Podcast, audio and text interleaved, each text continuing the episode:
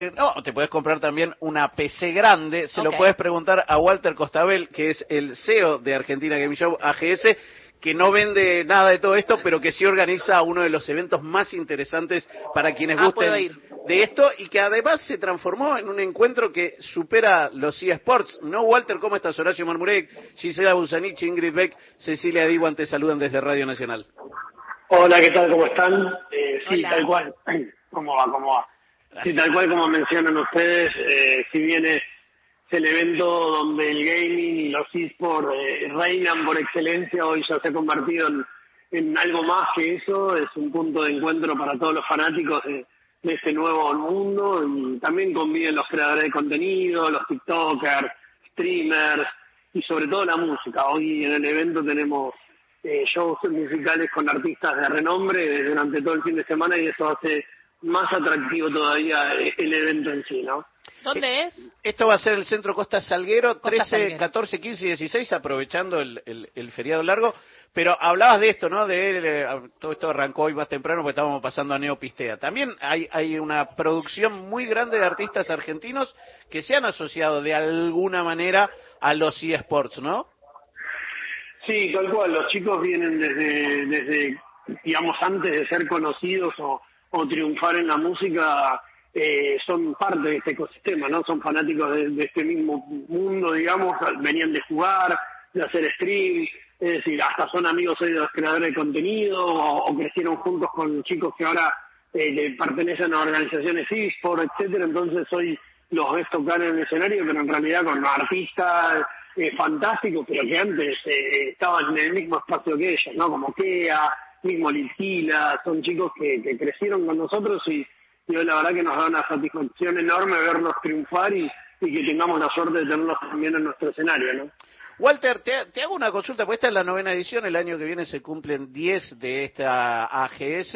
Eh, ha cambiado mucho, ha cambiado mucho la Argentina, ha cambiado mucho la concepción alrededor de los eSports, pero eh, lo que me parece es que siempre entre lo que se conoce como economía del conocimiento y la idea de los equipos, Argentina se ha hecho muy fuerte en el mundo entero, ¿no?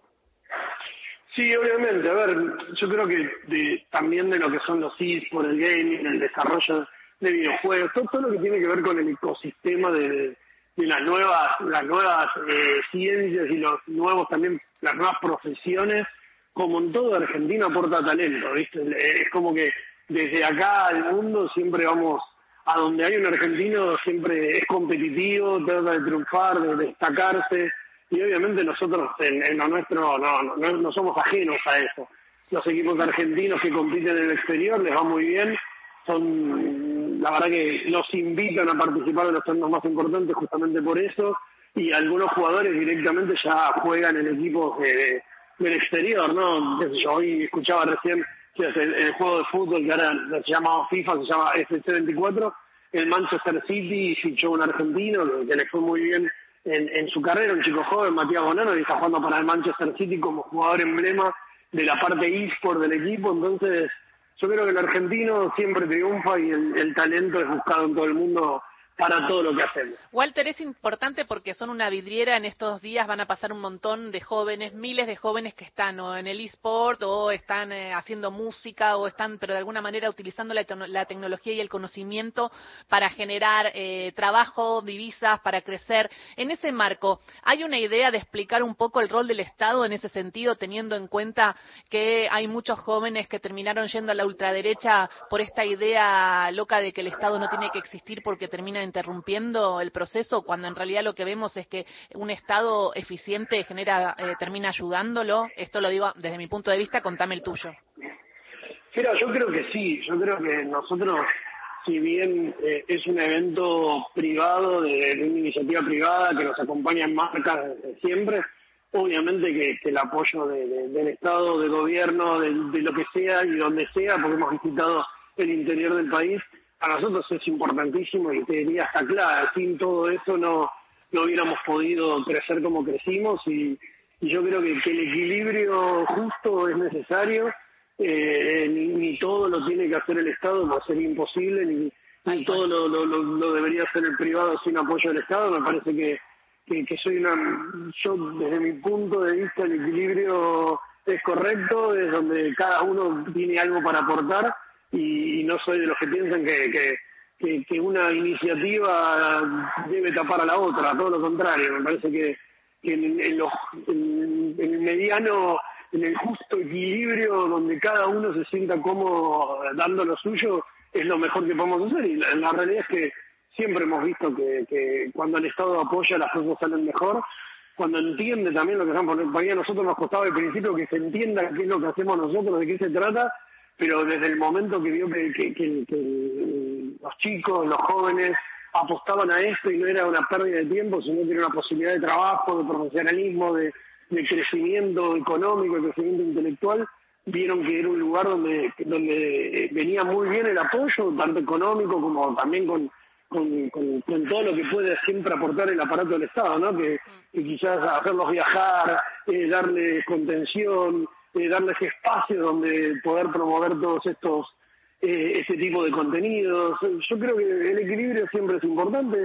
Obviamente no no podemos menospreciar el aporte privado también, porque hacemos un esfuerzo enorme. Por supuesto, es que es, privado, ¿no? Es privado. Todo. Exacto. Sí, sí, sí, pero... Y acá hay una duda que tenemos. Sí, Walter, ¿cómo estás? Ingrid te saluda. Eh, más que más que una, una duda, creo que es una nada, es una convicción y, y, creo que me lo vas a poder confirmar y es eh, que en un principio este este este ámbito del gaming era eminentemente masculino, pero que están están creciendo mucho la cantidad de chicas que, que están metidas en este mundo, ¿no?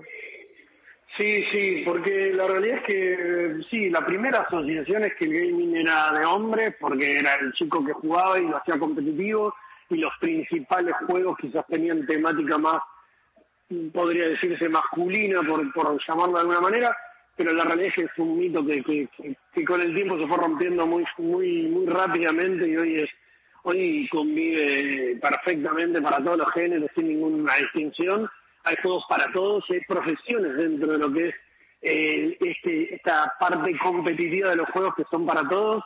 De hecho, casi no hay distinción, obviamente en algunas disciplinas está separado a la competencia femenina y masculina, pero no así todo el entorno que trabaja por detrás de eso. Ahí la verdad que, que, opera la transmisión, el mujer, hombre, árbitros, observer, eh, los profesionales que acompañan, o sea, todo el resto eh, es mixto y la realidad es que hoy eh, es, es bastante equilibrado. No, no, no quiero dar porcentajes porque no, no, no, los tengo exactos y varía según la disciplina, pero en cuanto a asistentes del evento, por ejemplo, estamos totalmente repartidos en, porcentajes iguales.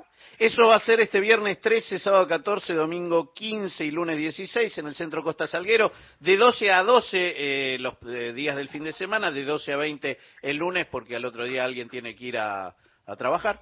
Este, y no se puede seguir quedando jugando. Va a haber buenos torneos, va a haber presentaciones, va a haber stands porque hay mucha inversión y Walter, te agradezco este pequeño rato con nosotros. Queda abierta la puerta para un día charlar un poquito más en profundidad y sobre todo lo que nos importa, eh, el tipo que organiza AGS, a qué juega y qué tan bueno sos, porque también, viste, en eso. se mide, hay veces la, la gracia de charlar con, un, con el otro, ¿no? Sí, la verdad, honestamente, no soy eh, gamer considerado profesional como todo que le gusta el fútbol y sobre todo futbolista frustrado, juego mucho al simulador de fútbol, el FC24.